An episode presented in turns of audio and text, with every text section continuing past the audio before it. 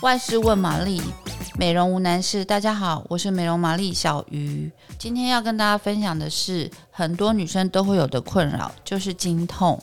一直以来，我们在面对月经经痛的时候，总是有说不出来的烦恼。你知道吗？女生在一生之中会经历大概四百五十次的经期，以年份来算。一生之中就需要经历约七年与月经相伴。月经呢，从我们少少女的时期就开始一起共度青春、怀孕、更年期、老年时期，共长达了三十五到四十年。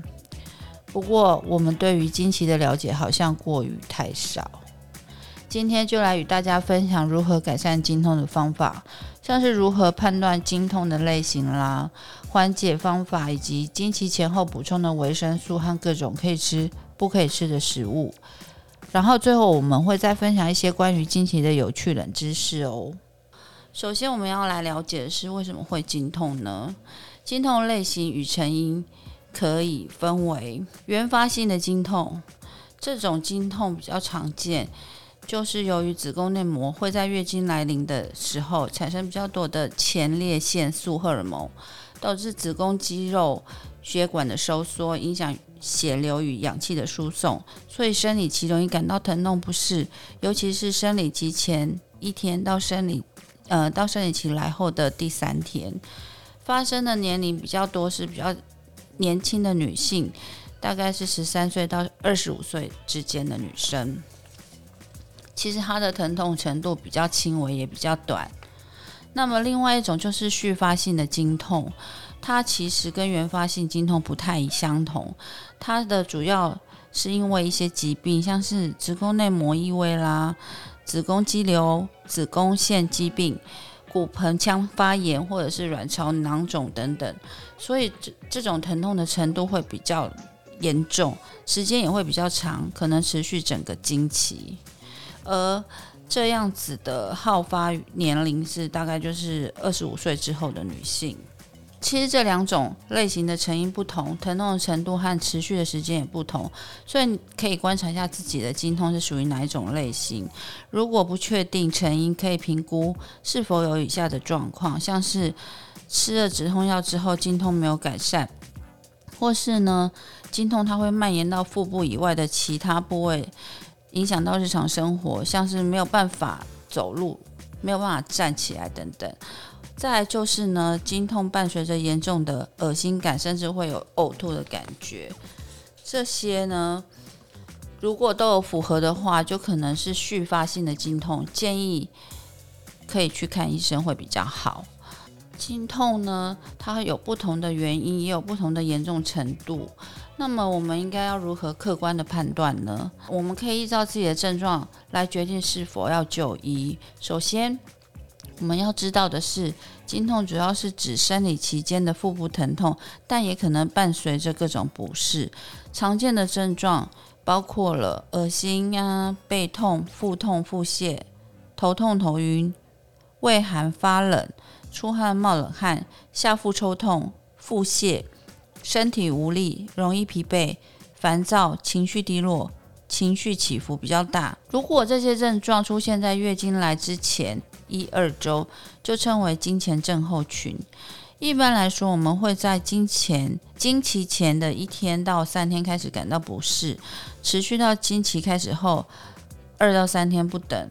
续发性经痛则可能会更久。接下来我们要分享的是如何有效舒缓经痛的方法。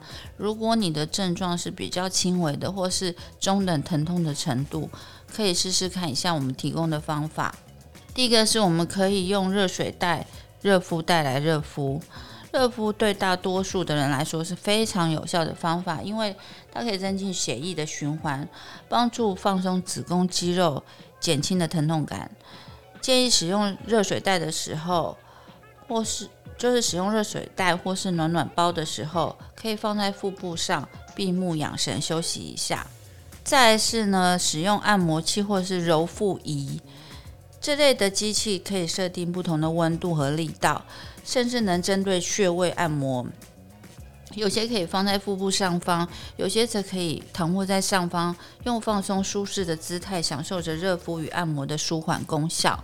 再来是精油的按摩，按摩腹部的时候可以搭配精油，利用芳香的味道来舒压，来提振精神。像是肉桂啦、洋甘菊、鼠尾草、尤加利、薰衣草、姜等精油效果都不错。实际上也可依个人的喜好来挑选，试试看哪一种效果比较好。接下来是洗温水澡或热水澡。热水澡的原理跟热敷袋相同，就是能够促进血液循环，缓解不适。尤其是月经期间，有些人会怕冷啊、畏寒，就很推荐用这个方法。然后是睡眠的时间，增加睡眠的时间可以帮助我们放松。可以尝试不同的睡姿，找出最能够让自己放松的方式，例如侧躺啊或卧躺等等。接下来就是补充水分。美国的医学院有指出，女性一天至少要摄取两千 CC 以上的水分，可以帮助体内的血液循环，平衡电解质。接下来我们要讲的是，在生理期前后要多补充哪些营养成分呢？像是维生素 B、C、E，我们可以多摄取，然后新鲜的蔬菜跟水果，或者是可以摄取富含矿物质的镁的坚果、全谷物、绿叶蔬菜，或者是含有钙的植物，如无花果干、绿花椰菜或者是杏仁，以及富含不饱和脂肪酸 Omega 三的鲑鱼、沙丁鱼和鯖鱼。最后就是。富含抗氧化剂的食物，像是羽衣甘蓝、啊、番茄、甜椒等等。那么在生理期期间，我们可以吃的食物包括了含有六十五趴以上的黑巧克力，它富含许多营养的成分，糖分含量也比较低，生理期可以适量的食用，一天大概可以吃四十克左右。接下来，我们其实也可以选择喝喝洋甘菊茶，它具有镇静心神、消除压力的功效，也可以让心情变好，帮助睡眠，然后减缓我们的疼痛感。除了洋甘菊茶，我们还可以选择其他的温热饮来喝，像是桂圆红枣茶、红豆汤、黑糖姜茶等等这类营养成分丰富、糖分较少的热饮都很适合哦。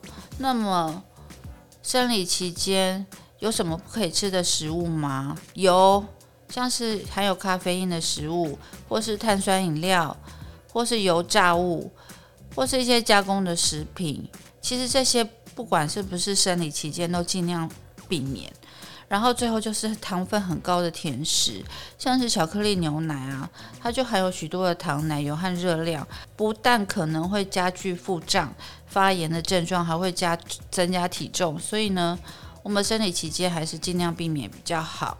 接下来我要说的是，除了饮食方面呢，我们要养成良好的生活作息，调理好体质，这样子经痛的程度也会跟着下降。像是呢，如果可以养成运动的习惯是最好。研究有研究指出啊，规律从事有氧运动的人，月经周期会比较稳定。经痛的症状也会比较轻微，所以不建议月经来的时候要整天躺在床上，而是可以到附近的公园走一走，或是做做瑜伽、伸展的运动，促进血液循环。然后要有规律的作息，当然就是要避免熬夜晚睡。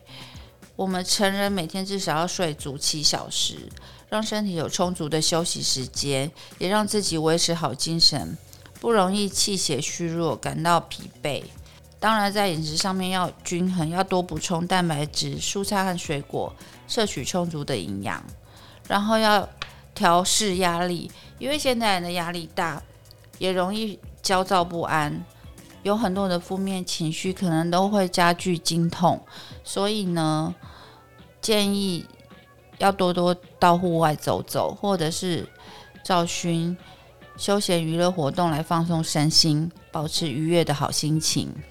以上呢就是关于缓解经痛的方法，希望对大家有帮助哦。接下来我要说一点有趣的，就是关于一些惊奇的人知识。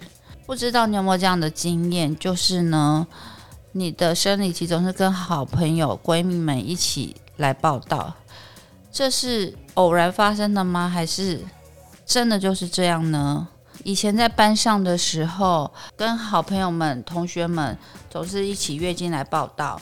但是如果遇到迟到的人、同学，只要我们两个互撞屁股，对方的生理期就会默默出现，是不是很神奇呢？尝试了很多次，成功率都很高，这是为什么呢？其实啊，这只是最小公倍数造成的巧合出现。例如，好友的周期是第四周，自己是第三周。撞期的时间将会是第十二周，大约每三个月就会与好朋友们一起来哦。第二个冷知识要跟大家分享的是，生理期除了大姨妈，还有很多种的称呼。女生之间通常都会用好朋友来称呼月经，然后最多人就会使用的是大姨妈，听起来亲切又不失礼貌。那你知道大姨妈这个词汇是从古代来的吗？它源自于汉代。有一位待嫁闺中的女子，由姨妈抚养长大。后来长大与书生谈恋爱的时候，如果听到熟悉的脚步声，误以为是姨妈。成婚后，当月经来的时候，便会巧妙地说是姨妈来了，用这样来做取代，一直沿用至今。大姨妈就成为月经到来的代称了。除了大姨妈的说法，在德国会以红色的草莓粥做表示。瑞典则是用红梅粥来表示月经来了，英国人则是用文雅的画家们来了，表示惊奇的到来。但是到现在有很多人不再避讳，直接使用“我月经来了”来称呼。接下来要分享的是，我们的月经经血流量其实不足一瓶养乐多那么多，是不是有很多人觉得月经来的时候有一种失血过多的感觉呢？其实，依照生理期的正常状态，一般人大约会流失三十 CC 到五十 CC 的血量，量多的人顶多到九十 CC。其实连一瓶养乐多都装不满，大多是大多数是因为卫生棉它的晕晕染的状况，让你以为量很多，其实并没有这么多。再来要跟大家分享的冷知识是，经血是不能用热水洗的哦。很多人月经来的时候量一多，就容易沾到内裤或者是床单。但是要告诉大家的是，清洗的时候真的不要用热水洗，因为经血遇到热反而容易凝固，会让衣服留下更难洗净的污渍。所以其实用冷水洗就好，特别是血块或污渍的地方要单独洗，避免留下。残垢。最后要跟大家分享的是，最后要跟大家分享的是，其实像卫生棉这种卫生用品都是有有效期限的哦。我们月经来的时候，最大的困扰就是闷痒和不适，可是明明就是有清洁和护理，还是觉得不大舒服。其实这有很大的几率是使用到的是过期的卫生用品，通常包装上会印有有效日期，但大部分的人都没有注意到，一般像是卫生用品使用的期限大概就是三到五年，拆开后建议当日就需使用。提醒哦，一直囤放在浴室的卫生用品，即使没有打开包装，浴室的闷热湿气还是会容易产生发霉的问题，所以大家要小心使用哦。以上呢，就是关于经期的一些冷知识。大家有没有觉得很有趣呢？谢谢大家的收听，我们下次见哦。